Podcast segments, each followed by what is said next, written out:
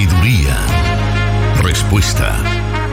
Eso encontramos en la palabra de Dios. Solución bíblica. Comenzamos.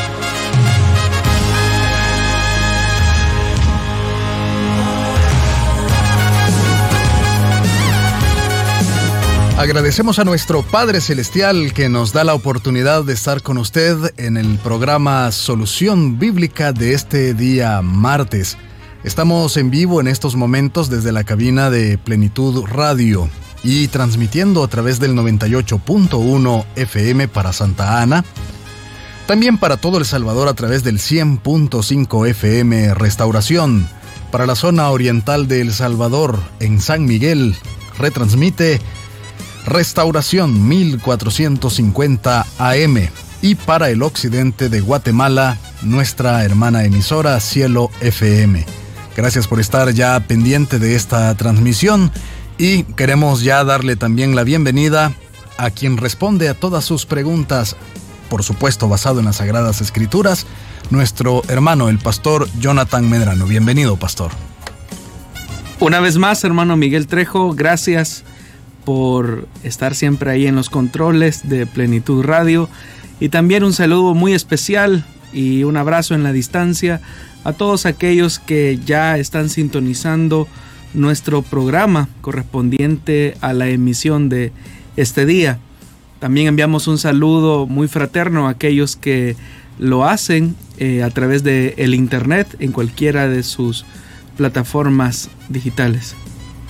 Bueno, y esta tarde ya tenemos también algunas de las preguntas preparadas para que el pastor pueda darles respuesta y vamos a iniciar con ellas. También queremos invitarle para que usted pueda unirse a esta transmisión, de Facebook Live que estamos realizando, así que puede también colocar ahí sus comentarios. Más adelante en el programa estaremos dando lectura a cada uno de esos comentarios que usted realiza. Vamos a iniciar entonces en estos momentos y la primera pregunta dice así. Dios les bendiga. Quisiera saber si cuando Dios trata con nosotros es común que haya un punto donde no sintamos su presencia o sentir que Él ya no está con nosotros, dice nuestra oyente o nuestro oyente, pastor. Bueno, empecemos por decir que esta experiencia es universal y de algún modo afecta a todos los creyentes, incluso a los más maduros y devotos. Por ejemplo, los salmistas nos han dejado escrito el testimonio de momentos espirituales cuando Dios les parece un ser lejano y ausente. Bastaría solamente con estudiar los salmos y sorprendernos de las veces en que aparece el adverbio lejos referido a Dios. Por ejemplo, en el Salmo 10, versículo 1, cuando dice, ¿por qué estás lejos, oh Señor, y te escondes en el tiempo de la tribulación? O por ejemplo, en el Salmo capítulo 13, versículo 1, cuando se dice, ¿hasta cuándo, Señor, me olvidarás para siempre? ¿Hasta cuándo esconderás tu rostro de mí? Son parte de las preguntas que el rey David eh, se hace en relación a la cercanía o la proximidad de Dios. Ahora, cuando hacemos un estudio detallado de los salmos, eh, los mismos eh, salmos nos permiten conocer los altibajos espirituales de grandes hombres de Dios y en especial en este caso de David. Podríamos afirmar que los salmos en sí mismos son como un diario íntimo de la lucha del escritor por tratar la manera de sentir a Dios eh, de manera cerca y experimentar su misericordia en su presencia. Por eso es que este libro de la Biblia se ha convertido en un libro de vigencia permanente para todos los que creemos en el Señor, porque de alguna manera nos vemos reflejados como un espejo eh, ya que ellos nos, describen en cierta forma las luchas espirituales, que pues hombres de Dios tan devotos, tan espirituales como David experimentaron.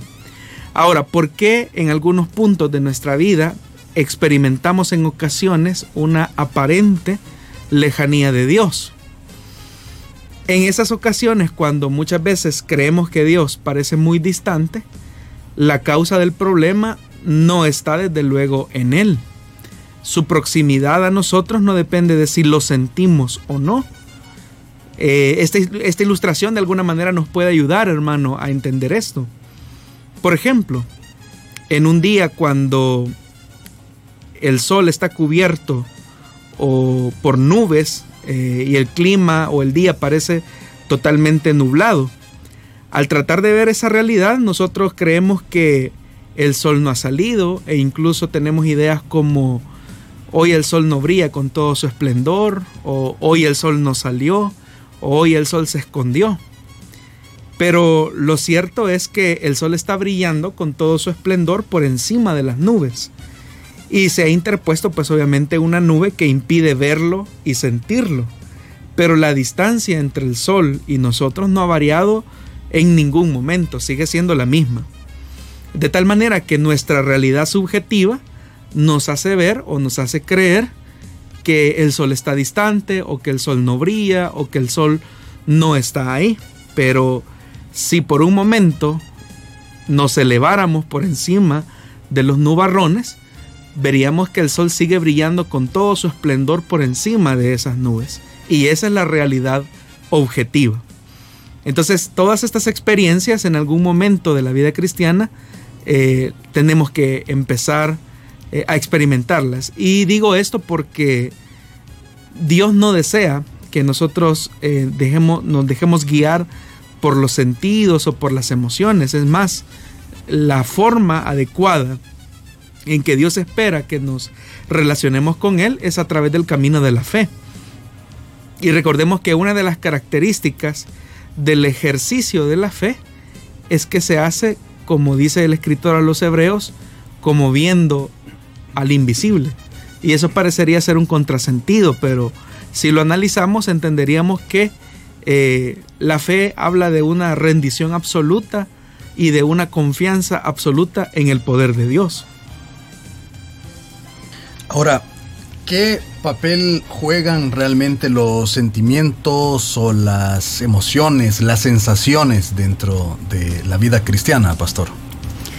Bueno, en primer lugar, hermano, la vida espiritual, la fe, implica a toda la personalidad humana no a una sola eh, de sus dimensiones.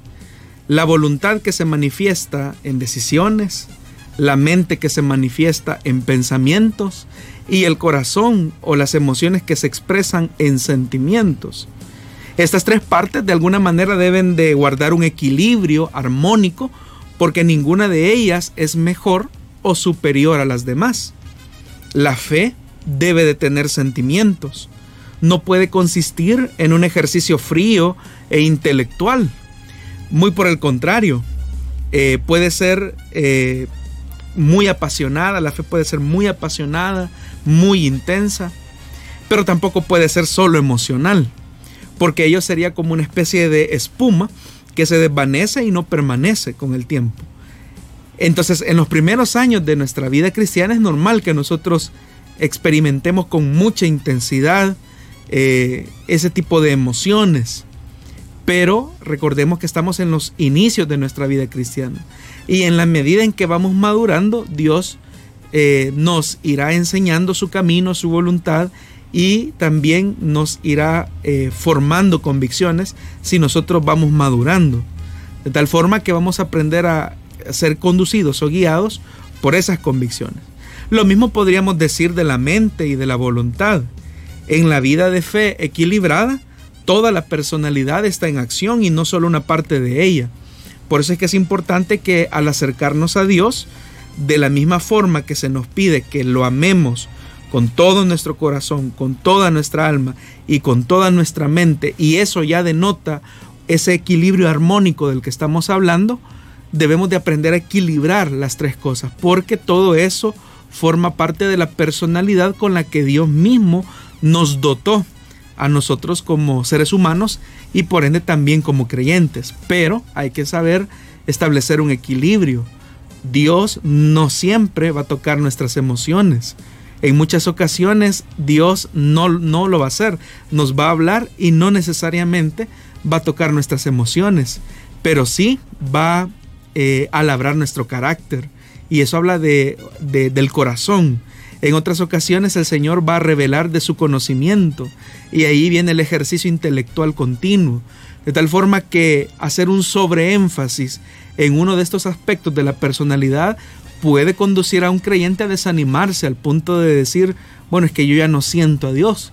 Pero seguramente usted está llegando a un punto de madurez donde Dios necesita enseñarle otro tipo de cosas y eso habla de convicciones, eso habla eh, de razonamiento, eso habla de revelación de Dios a través de las escrituras, eso habla de un proceso de maduración, como todo en la vida. Como hijos de Dios que somos, ¿cómo podemos cultivar su presencia en nuestras vidas? Es importante que para eso aprendamos a distinguir dos cosas. Una cosa es el sentir a Dios y otra cosa es el sentido de Dios. Son realidades completamente distintas. Sentir a Dios constantemente, que estamos hablando de las emociones, es imposible, porque mientras siento, no puedo hacer otra cosa, porque eso requiere toda nuestra atención exclusiva. De lo contrario, el sentimiento va a desaparecer. Es decir, una persona que en un momento de adoración intensa con Dios siente y experimenta la presencia de Dios está estrictamente haciendo eso. Y se da en momentos específicos, especialmente en la adoración o en algunas otras circunstancias que Dios en su soberana voluntad determina. Pero cuando hablamos de el sentido de Dios, que es lo que todo cristiano debe de buscar, y eso habla de la presencia de Dios, eh, es desarrollar eh, en mi vida que Dios está en presencia continua alrededor de mí. Es decir, Dios me rodea en todo lo que hago y eso me lleva a desarrollar una conciencia de Dios. Y a eso nos referimos cuando hablamos de el sentido de Dios en todo lo que nuestra vida hace. Eso constituye, hermano, una actitud vital, porque yo puedo estar inmerso en una tarea absorbente y por lo tanto quizás ser un poco incapaz de sentir a Dios. Pero sé, soy consciente de que Dios está ahí conmigo y a través de su espíritu dentro de mí. De tal forma que yo puedo estar desarrollando cualquier actividad en mi casa, eh, puedo estar eh, conduciéndome hacia mi trabajo, pero saber y tener conciencia de que Dios está ahí, que Dios me está viendo, que Dios va conmigo, que su Espíritu Santo está dentro de mí, esa es la conciencia que nosotros como creyentes debemos de aprender a desarrollar acerca de Dios. ¿Y por qué es importante esto? Porque al entender esta hermosa realidad que va más allá de un mero sentimiento o de una mera emoción, eso nos conduce a desarrollar un temor reverente a Dios. No estoy hablando de un miedo, sino de un temor reverente a Dios. Es lo que también el escritor eh, del Nuevo Testamento habla de vivir en el Espíritu, de tal forma que Dios es un ser tan real, es tan central para mí, que Él lo llena todo. Es como se habla acerca de Enoch, que dice que caminaba con Dios. Es como lo mencioné hablando acerca del escritor de los hebreos cuando dice vivir como viendo al invisible, es requerir esa presencia del Señor en todo nuestro andar diario, de tal forma que como Moisés podamos decir que si su presencia no va con nosotros, nosotros no vamos a emprender nada. Entonces la meta de todo cristiano, más que sentir a Dios, debe de ser honrar la presencia de Dios que lo llena absolutamente todo, que lo cubre absolutamente todo. Eso, hermanos, nos va a conducir a tener un equilibrio. Porque si bien es cierto, en muchas ocasiones, en esas experiencias Dios va a tocar nuestras emociones, pero el centro y el meollo del por qué Dios toca el sentido emocional en el creyente es para hacer ese énfasis específico que Dios está ahí. Pero ¿qué ocurre si un creyente solamente se limita a creer que la presencia de Dios se manifiesta únicamente en algunas circunstancias emotivas. Eso lo lleva a vivir en una vida dualista. Es decir, que para él existe un mundo espiritual en el que Dios eh, se limita a, desarrollar sus actividades, pero en el mundo real o en el mundo material, Dios no interviene. Entonces yo en algunos momentos me olvido de pensar y de creer que Dios está ahí. Entonces, cuando un cristiano actúa de manera íntegra y honesta, sabe que Dios está ahí en la oficina, sabe que Dios está ahí en la cocina, que Dios está ahí en la casa, que Dios está ahí cuando voy caminando, que Dios está ahí cuando estoy estudiando, que Dios está ahí cuando cumplo de manera responsable mis actividades, de tal manera que no tengo necesidad de ignorar su presencia y eso me conduce a vivir continuamente a la luz de la presencia real de Dios. Entonces eso nos lleva a tener una vida de integridad absoluta, porque en un momento donde no estamos en la iglesia, por ejemplo, como el que ahora tenemos, entendemos que ahí en la sala está Dios. Cuando desarrollo mis actividades cotidianas, Dios está ahí. Entonces ese sentido de Dios es, la, es el que tenemos que valorar y respetar. Y si en algún momento Dios en su misericordia decide tocarnos, tocar nuestros sentimientos y nuestras emociones, pues eso será Dios el que lo defina. Pero no debemos de buscar o hacer un sobreénfasis al tema emocional en el que lamentablemente muchos cristianos han caído hoy en día. Bueno, agradecemos al oyente que hizo esa pregunta. Y vamos a continuar escuchando más respuestas en esta tarde. Solo queremos invitarle para que escuche una información importante para usted en estos momentos. También agradecemos a quienes están conectando con nosotros a través del Facebook Live. Es para nosotros un privilegio estar llegando hasta ahí a la palma de su mano, si está en su teléfono celular, en su tablet. Eh, algunos pues conectan el, su computadora a la pantalla para poder ver con su familia estos programas. Gracias por estar ahí pendiente. Ya volvemos con más de Solución Bíblica.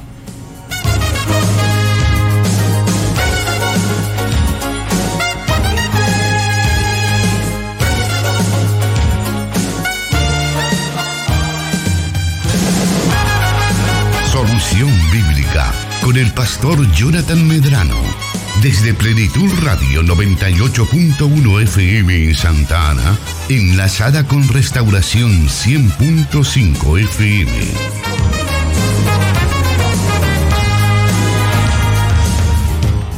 Queremos agradecer a los oyentes que están pendientes de nosotros y reportándose también a través de las diferentes redes sociales que están a su disposición. Una de ellas es el WhatsApp el de Plenitud Radio es el 7848-5605. También tenemos interacción con nuestros hermanos que están pendientes de nosotros a través de la 100.5 FM Restauración.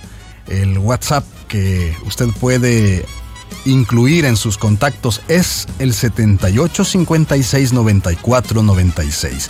Si está en otro país, recuerde más 503 78 56 94 96 y para comunicarse con Plenitud Radio el más 503 78 48 56 05.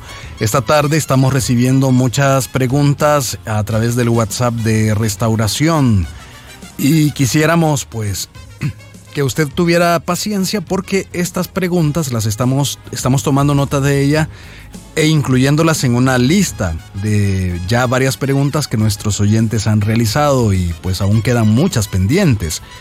Y por ahí nos están escribiendo un, por ejemplo, una pregunta con respecto al tema del anticristo.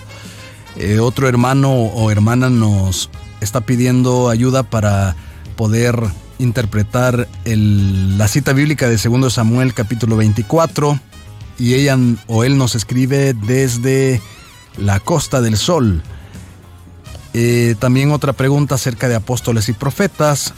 Otra pregunta que nos dice sobre un libro de la o en qué libro de la Biblia se encuentra que los matrimonios pueden separarse por causa de infidelidad. Son preguntas que yo les estoy dando lectura en estos momentos para que nuestros oyentes sepan que las tenemos ya acá con nosotros y que vamos a incluirlas y en su momento debido van a tener respuesta. Al WhatsApp de Plenitud Radio también se ha comunicado con nosotros nuestro hermano desde San José, California y nos está saludando y envía un saludo al pastor Jonathan Medrano. Así que gracias hermano por estar pendiente de nosotros. Vamos a continuar esta tarde con más respuestas, dándole a, dándole a, conocer las preguntas de nuestros oyentes para esta tarde y por supuesto escuchando las respectivas respuestas. Más adelante también estaremos dando lectura a algunos de los comentarios que nos han hecho a través de la transmisión de Facebook Live. Esta transmisión está a través de Plenitud Radio, a través de Misión Cristiana Elim Santa Ana, por supuesto la fanpage de Solución Bíblica y las respectivas eh, páginas de Restauración y Restauración San Miguel. Vamos a seguir entonces. La segunda pregunta dice, Dios le bendiga, quisiera que me diera un consejo. Mi pareja me pide que tenga relaciones sexuales con él. Yo soy virgen. ¿Qué debo hacer? Cuando, por, lo, por lo poco que podemos tener en esa pregunta, hay cosas que uno intuye. Una de ellas es que es una jovencita, una eh, soltera quien lo está preguntando. Y segundo, que está en una relación quizás de noviazgo. Eh, ese es un noviazgo que no vale la pena. Eh, estás perdiendo el tiempo con una persona que te está pidiendo que hagas algo que desagrada a Dios, que no honra la presencia de Dios, como estábamos hablando anteriormente. Entonces, mi recomendación, mi consejo es que obedezcas lo que la escritura te manda y es que vivas en integridad para con Dios y que una persona que te está llevando a desobedecer a Dios y a su palabra es una persona que no vale la pena. Así que mi consejo es que te alejes lo más pronto posible de esa persona y ya verás como el Señor eh, que es fiel en honrar a aquellos que le temen, ha de abrirte un camino diferente hacia una persona que auténticamente te va a valorar.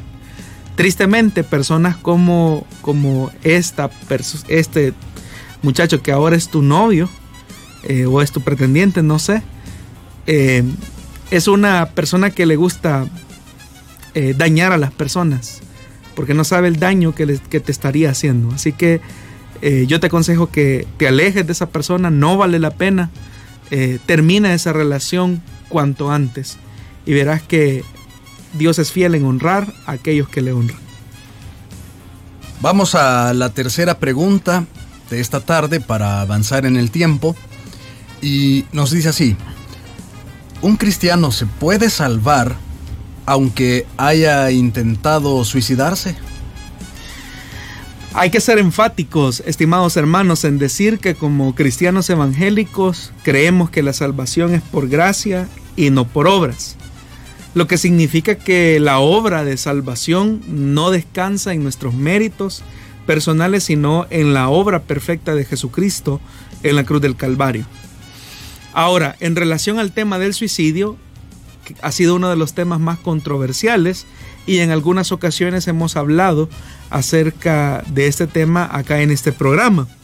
Pero a lo largo de los años y a lo largo del tiempo de, recorrido de la iglesia cristiana han existido diferentes perspectivas.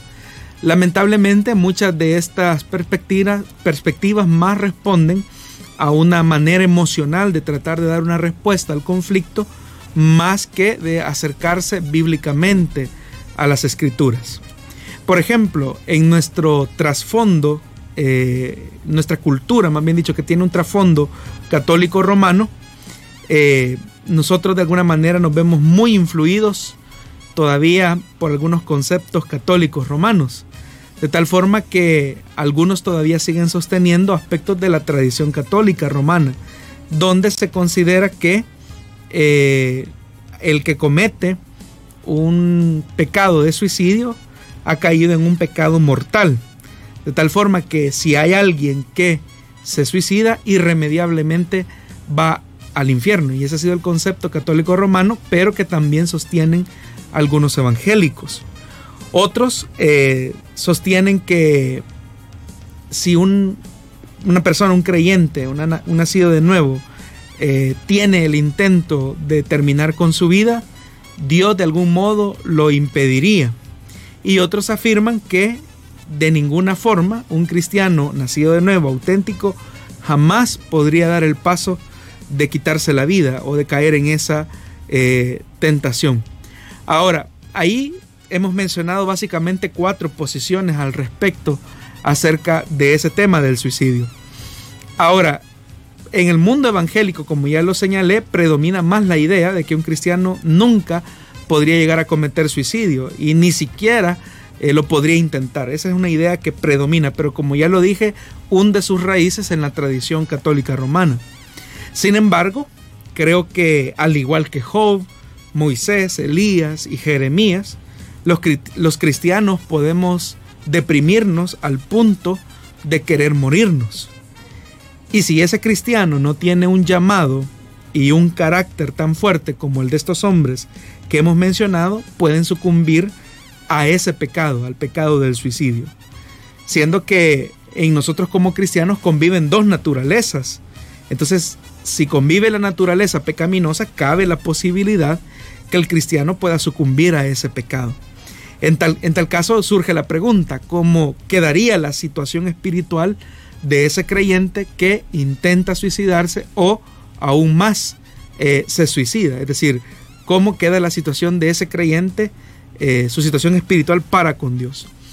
La realidad en torno a esto es que cuando Cristo murió en la cruz, y eso lo sostenemos nosotros como creyentes evangélicos, es que cuando Jesús murió en la cruz del Calvario, Él pagó por nuestros pecados pasados, presentes y futuros, como lo hemos mencionado. Por tanto, el mismo sacrificio que cubre los pecados que han permanecido con nosotros hasta el momento de nuestra muerte es el que cubriría un pecado como el del suicidio.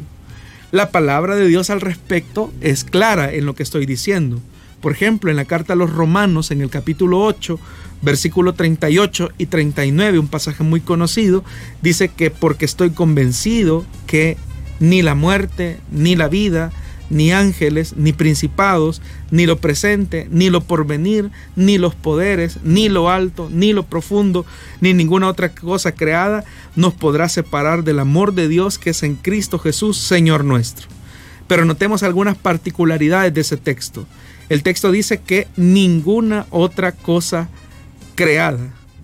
Esta frase incluye al creyente mismo, es decir, si el creyente mismo, eh, siendo un ser creado, obviamente ni él mismo puede intervenir para separarse de Dios si él ha sido predestinado. También otra característica que notamos en ese texto es que dice que ni lo presente ni lo porvenir. Y eso obviamente está haciendo referencia a situaciones futuras que todavía no hemos vivido. Entonces, sobre la base de lo que hemos mencionado, podemos concluir de manera categórica en los siguientes aspectos. Si establecemos que el cristiano es capaz de cometer cualquier pecado, eh, ¿por qué no concebir que potencialmente él, él podría cometer el pecado del suicidio o sentirse tentado al pecado del suicidio? Si establecemos que la sangre de Cristo es capaz de perdonar todo pecado, ¿por qué la sangre de Cristo no cubriría el pecado del suicidio? Si el sacrificio en la cruz del Calvario nos hizo perfectos para siempre, como dice el autor de Hebreos en el capítulo 7, versículo 28 y en el capítulo 10, versículo 14, ¿no sería esto acaso suficiente para hablar que ningún pecado nos roba la salvación? partiendo que es una obra consumada y perfecta en Jesús. Y, vayamos aún más. Si un Job, un Moisés, un Elías, un Jeremías llegan a desear que Dios les quite la vida por la presión que sentían, porque un cristiano no podría llegar a experimentar eh, el deseo y la tentación de morir. Y vayamos aún más con lo que podemos concluir esto. Y si un Sansón que se quita la vida en el templo de Dagón y tiempo después aparece en el Nuevo Testamento, en la carta a los hebreos como un héroe de la fe, podríamos determinar entonces que no es el suicidio consumado en sí mismo lo que causó separación entre Sansón y Dios, sino una culminación final de una vida alejada de Dios. En todas estas preguntas encontraremos muchas respuestas.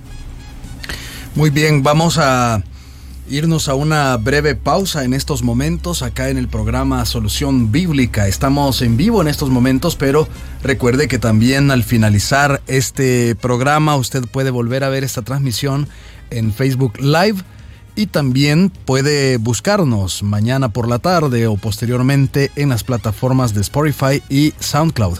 Allí va a encontrar usted todos los programas que hasta ahora se han transmitido para que usted pueda volver a revisar cada una de estas respuestas. Volvemos en unos momentos, quédese con nosotros.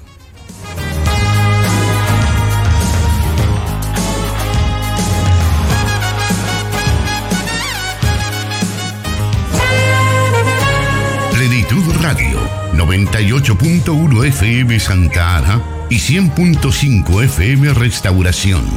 Transmitiendo solución bíblica para El Salvador y el mundo.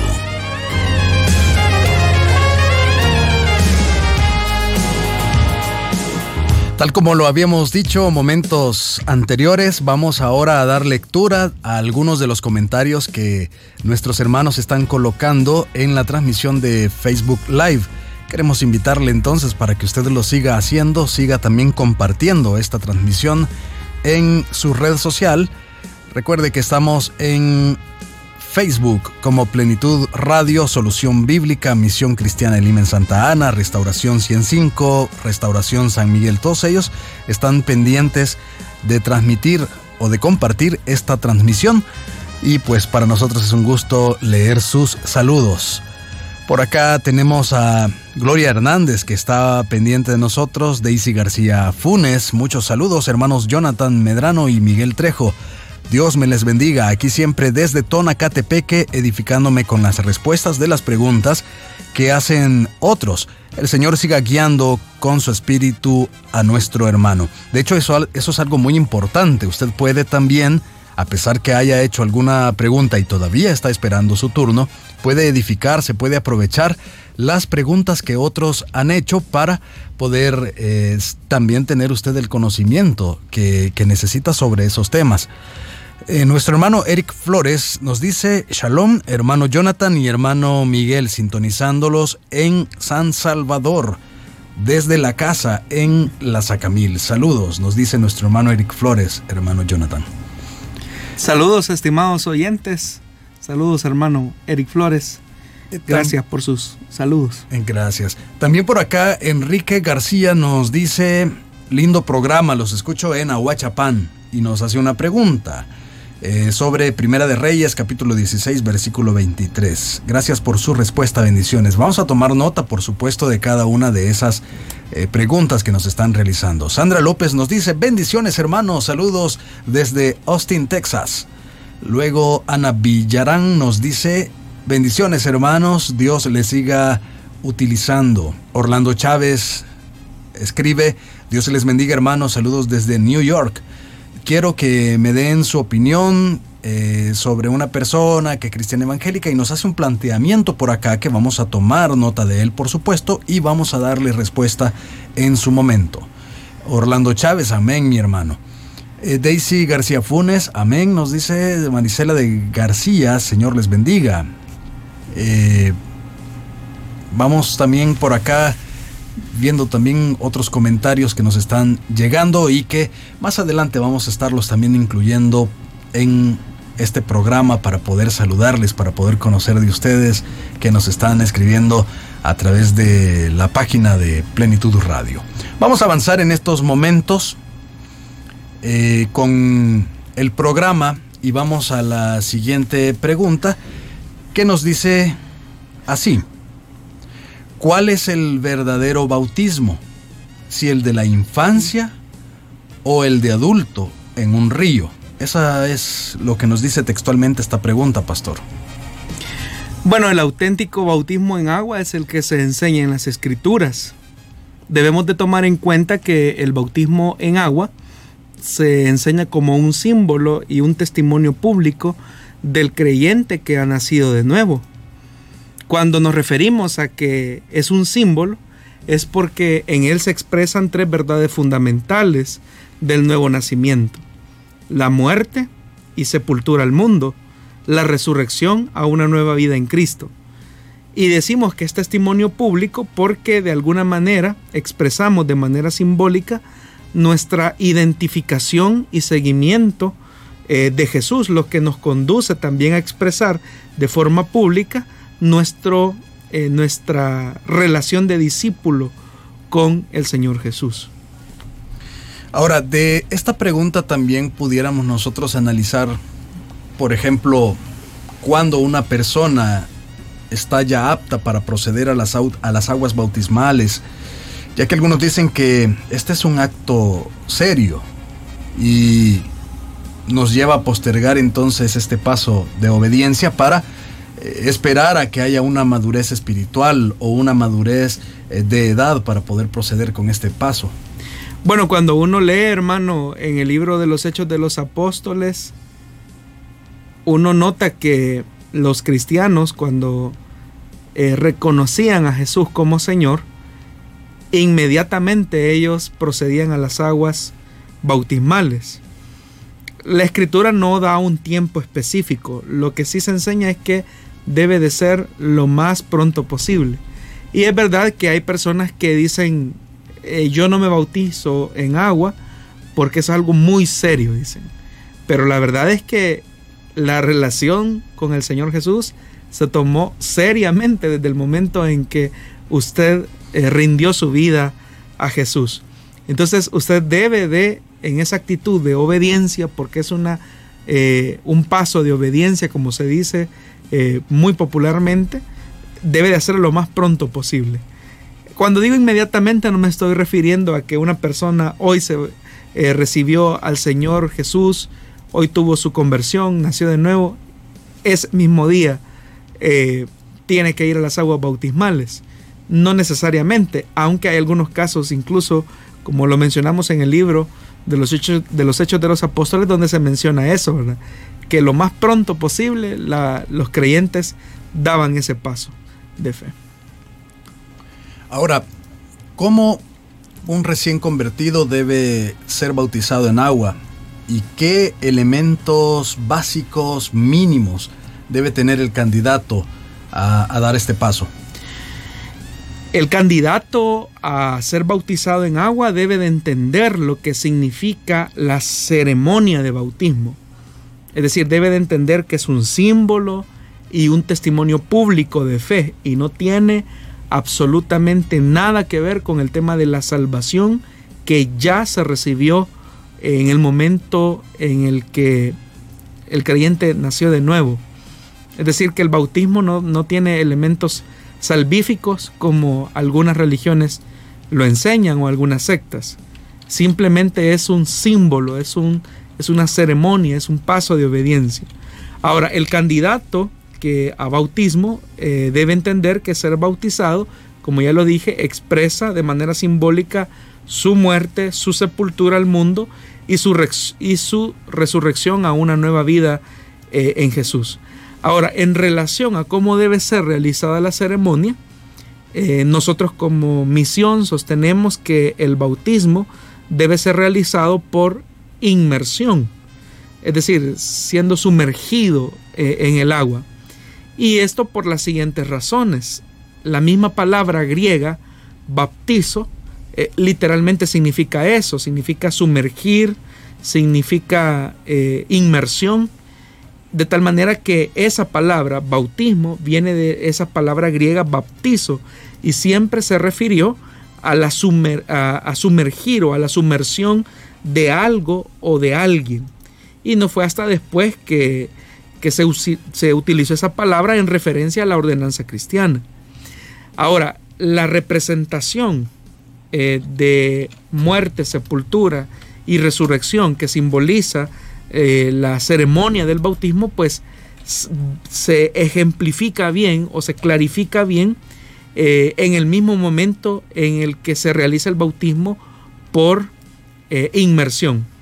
Y pues todos los textos de la Biblia apuntan a que el bautismo era realizado por inmersión. Continuando con otras cosas que pudiéramos destacar con base en esta pregunta, eh, en casos extremos donde un creyente por una condición de salud no pueda ser bautizado en agua por inmersión, ¿qué postura entonces podría tener misión cristiana Elim en relación al bautismo de agua por aspersión? Bueno, en casos extremos como el que se está planteando, donde la persona eh, está en una etapa delicada de salud y le es difícil ser bautizado eh, por inmersión, eh, sí se podría realizar la ceremonia por aspersión. de esto, obviamente, hay incluso testimonio en documentos del siglo I, que obviamente no son, son documentos extrabíblicos, donde se enseña que el bautismo podía ser eh, por inmersión y podía ser por aspersión. Me estoy refiriendo al documento cristiano eh, conocido como la Didache o la Didache, como algunos también la conocen.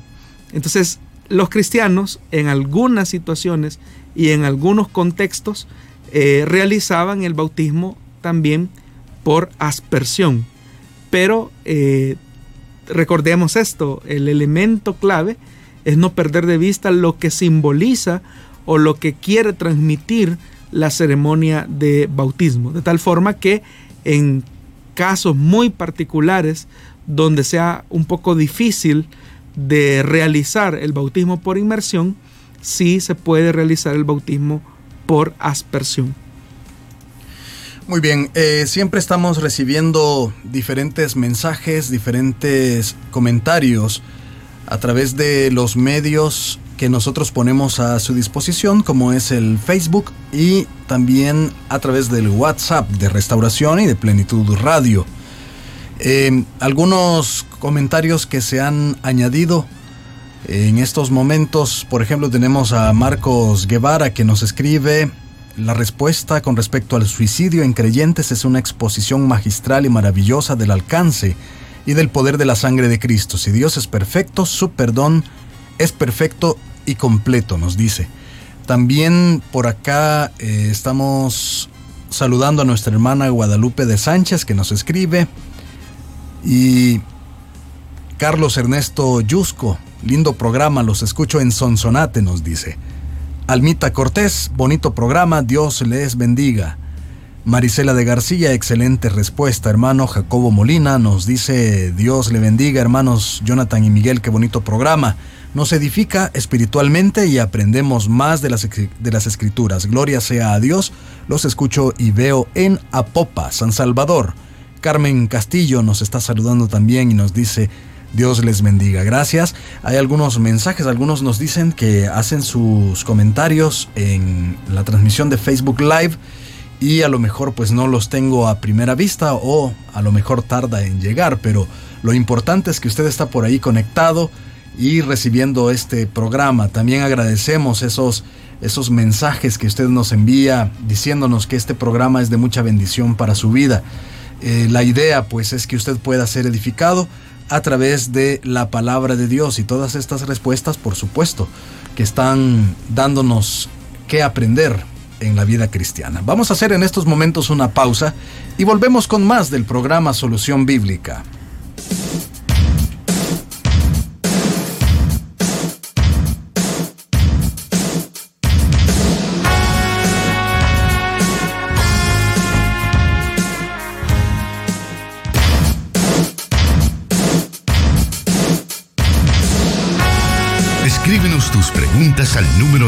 WhatsApp de Plenitud Radio 503 7848 5605 y número de WhatsApp de Restauración 503 78 56 94 96.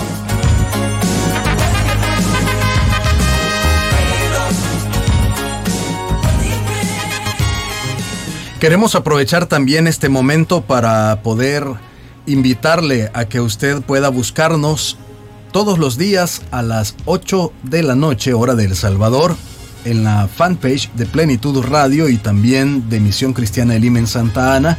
Y se una con nosotros en la cadena de oración con el pastor Jonathan Medrano. Es un espacio donde podemos estar juntos en el Espíritu Santo de Dios, clamando a Dios por esta situación clamando a Él por nuestras necesidades, por las necesidades de otros también, que es algo muy importante que debemos hacer como cristianos. Así que le invitamos para que a las 8 de la noche hora del Salvador usted pueda unirse con nosotros en esa cadena de oración a través de esos medios, también a través de YouTube. Puede buscar Elim Santa Ana para que pueda estar pendiente de ese momento. También le queremos informar que vamos a estar, también Misión Cristiana Elim en Santa Ana va a estar transmitiendo este, o más bien colocando en su canal de YouTube, Elim Santa Ana, este programa posteriormente, así que pendiente también para que a través de ese medio usted pueda también ser edificado con este programa. Vamos a continuar con otras preguntas, todavía tenemos tiempo por acá. Y la siguiente de esta tarde dice así, ¿qué significa el nombre de Judas Iscariote? ¿Y de dónde procede el nombre o el término Iscariote? Dice por acá la pregunta, pastor. El nombre Judas es una transliteración griega del nombre Judá, que suena a alabanza a Yahvé. Con respecto al complemento del nombre, hay que tomar en cuenta que casi siempre eh, la referencia que se hace eh, al complemento del nombre, como en algún momento lo explicamos, en alguna emisión del programa, decíamos que ese complemento del nombre o bien hace referencia al lugar de procedencia o bien hace referencia a, su, alguna característica que lo distinguía de otra persona. Ahora, con respecto al nombre Iscariote, los especialistas no se ponen de acuerdo completamente de qué significa esa palabra Iscariote o ese complemento del nombre Iscariote. Algunos creen que hace referencia al lugar de procedencia, como ya lo mencioné, por lo que algunos sostienen que Judas provenía de Keriot de Judá. Entonces de ahí probablemente Iscariote. Otros creen que hace referencia a su oficio, es decir, que lo correcto sería decir Judas el sicario. Entonces hay una similitud o una, posible explicación a que Iscariote provenga de la, de la acción o del oficio, por decirlo de alguna manera, a la que Judas se dedicaba. Y una posibilidad, y he notado que algunos especialistas se inclinan más por afirmar que la procedencia de Judas era eh, en una especie de, de banda o de guerrilla armada, de tal manera que él era un sicario entonces, más que todo por ahí se inclinan algunos eh, comentaristas, pero no hay un consenso. Pero estas eh, reflexiones tal vez nos pueden ayudar a determinar o, usted pues puede escoger qué considera que es más apegado, ¿verdad? Si sicario o que provenía de la región de Keriot de Judá. vamos a avanzar con otra pregunta para aprovechar los minutos que tenemos para este programa y esta dice así. ¿Qué es la teología kenótica? La palabra kenosis es un término griego tomado de Filipenses capítulo 2 versículo 7, donde se dice que Cristo se despojó a sí mismo, tomando forma humana. Ahora, la kenosis fue una autorrenuncia, no un vaciarse como algunos creen, eh, no un vaciarse de, a sí mismo de su deidad, ni un intercambio de la deidad por humanidad, sino una autorrenuncia. Eso es lo que quiere señalar Filipenses capítulo 2, versículo 7, que nos dice que Jesús se despojó a sí mismo, tomando forma de siervo, haciéndose semejante a los hombres. Entonces, la kenosis eh, no significa que Jesús dejó de ser Dios durante su ministerio terrenal, pero que sí dejó la gloria celestial de su relación cara a cara con Dios. Él también dejó de lado su autoridad independiente como Dios, de tal manera que durante su ministerio terrenal Cristo se sometió absolutamente a la voluntad de su Padre. Nosotros como cristianos creemos que Jesús es 100% Dios y 100% hombre, lo que significa que Él en su humanidad experimentó todas las características humanas, tal como lo enseña el escritor a los hebreos. Pero ¿cuáles son las implicaciones entonces de la kenosis de Jesús? Significa, tiene, tiene muchas aristas muy complejas, pero tratando de, resumirlo, vemos a un Jesús como Dios eh, que asume la naturaleza humana y obviamente que al asumir la naturaleza humana asume también todas las limitaciones humanas. De tal forma que ninguno de nosotros tendría reparo en decir que Jesús aprendió a hablar, aprendió a caminar, aprendió a comer. Cuando era un bebé, obviamente que tenía la necesidad de que lo protegiera su madre, eh, lo amamantara su madre, le diera de comer, le enseñara a hablar. Pero entonces, ¿cómo se contrasta el elemento de ese aprendizaje humano con la realidad de que Él es Dios? siendo que Él es, por ejemplo, omnisciente. Y es una de las características de Dios, que en su omnisciencia lo sabe todo. Pero ¿cómo es que Jesús está aprendiendo a hablar, por ejemplo, en su niñez, cuando tomó la forma humana? Aprendió a caminar, aprendió a leer, si Él lo sabe todo. O veamos algunas otras cosas más que también encontramos en el Nuevo Testamento. Y es que Jesús experimentó todas las condiciones y limitaciones humanas, como ya hemos mencionado, como el hecho de tener hambre, el hecho de tener sed, el hecho de experimentar cansancio y otras experiencias que son parte de la humanidad de un hombre. Pero eso se contrasta con otro elemento fundamental y característica de Dios, y es que Dios es omnipotente. Y la omnipotencia nos habla de un atributo de Dios que Él es todopoderoso. Entonces, si Él es todopoderoso, ¿cómo es que experimenta hambre, sed, cansancio? Y experimenta también otras, eh, otras características de un hombre. También, cuando la Biblia se nos dice, nos describe que Jesús asumió toda la condición de siervo siendo Dios, eso habla de una rendición absoluta y un sometimiento absoluto a la voluntad del Padre. Tan es así que la misma escritura nos describe que siendo él el Hijo de Dios, dice que él no sabía ni el día ni la hora de su venida. Es más, él mismo lo expresa de la siguiente manera en Mateo capítulo 24, cuando dice, pero en cuanto al día y la hora, Nadie lo sabe, ni siquiera los ángeles en el cielo, ni el Hijo, dice, sino solo el Padre. Es decir, Jesús es bien enfático en decir que ni él sabía el día eh, de su retorno a la tierra. Entonces, ¿qué significa esto? Que, ¿cómo se explica? El elemento que siendo Dios, sabiendo todas las cosas, Él no sabe, como Él mismo lo expresó en el Evangelio de Mateo, el día ni la hora, sino que es, un conocimiento que solamente está reservado a su Padre. Todo eso se explica a través de la kenosis eh, de Jesús, es decir, de ese eh, tomar la forma humana en todo, en todo lo que eso significa. Es decir, que eso no fue una, el que Jesús haya tomado eh, la humanidad no significa que la tomó de manera aparente, sino que la tomó de manera real.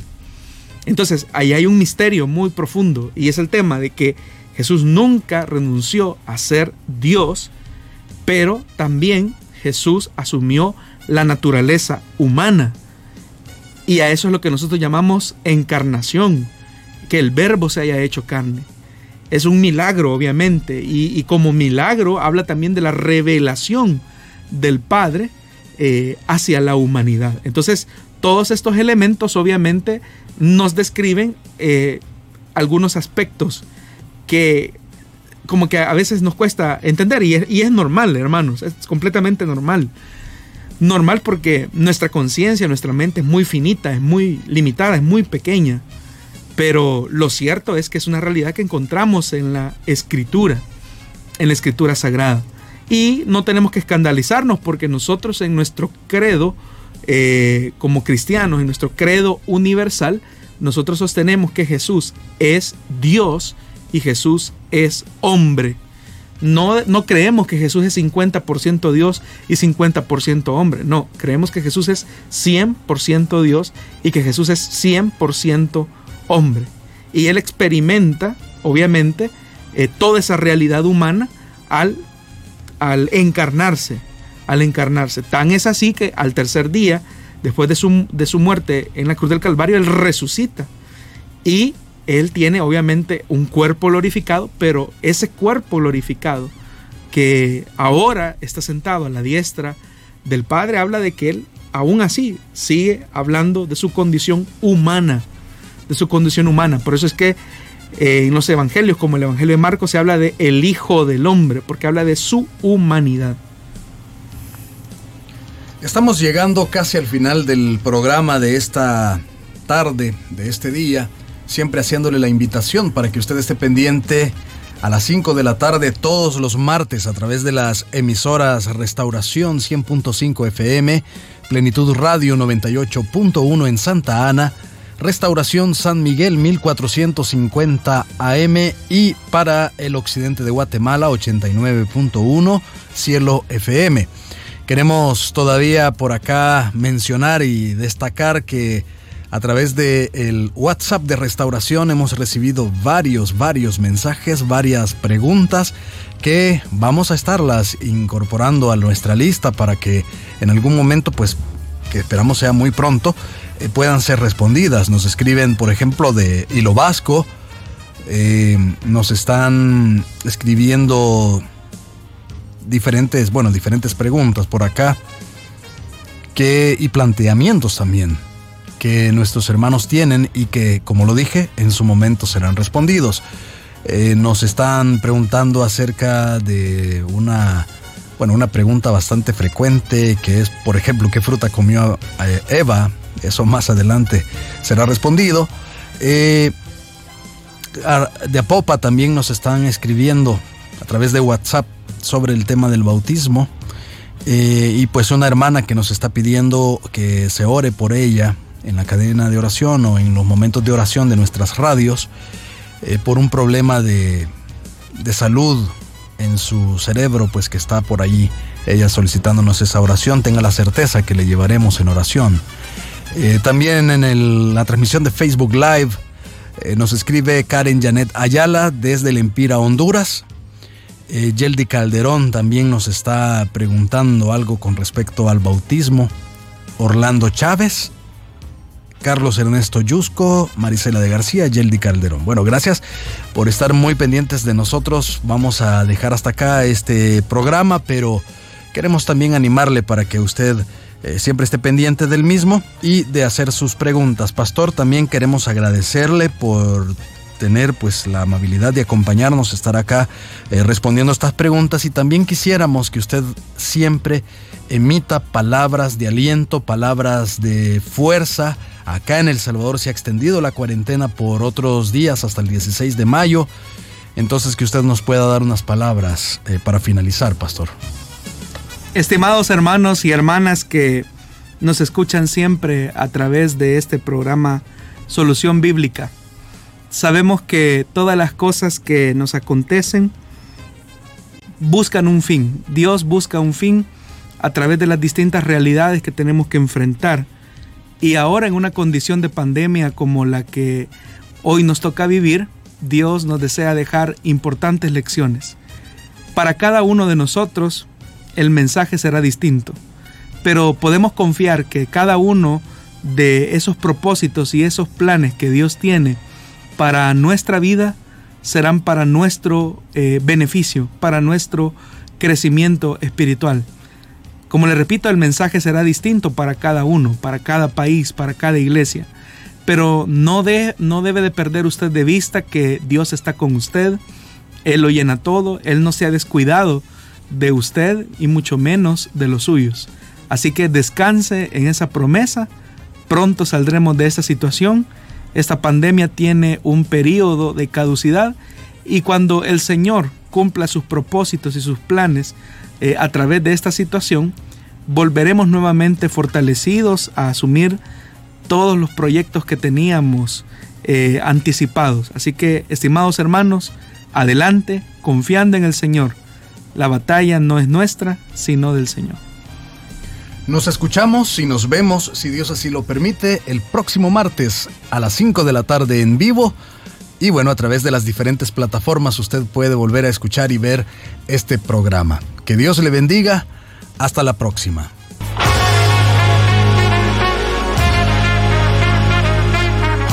Encontramos respuesta en la palabra de Dios. Solución bíblica. Hasta el próximo programa.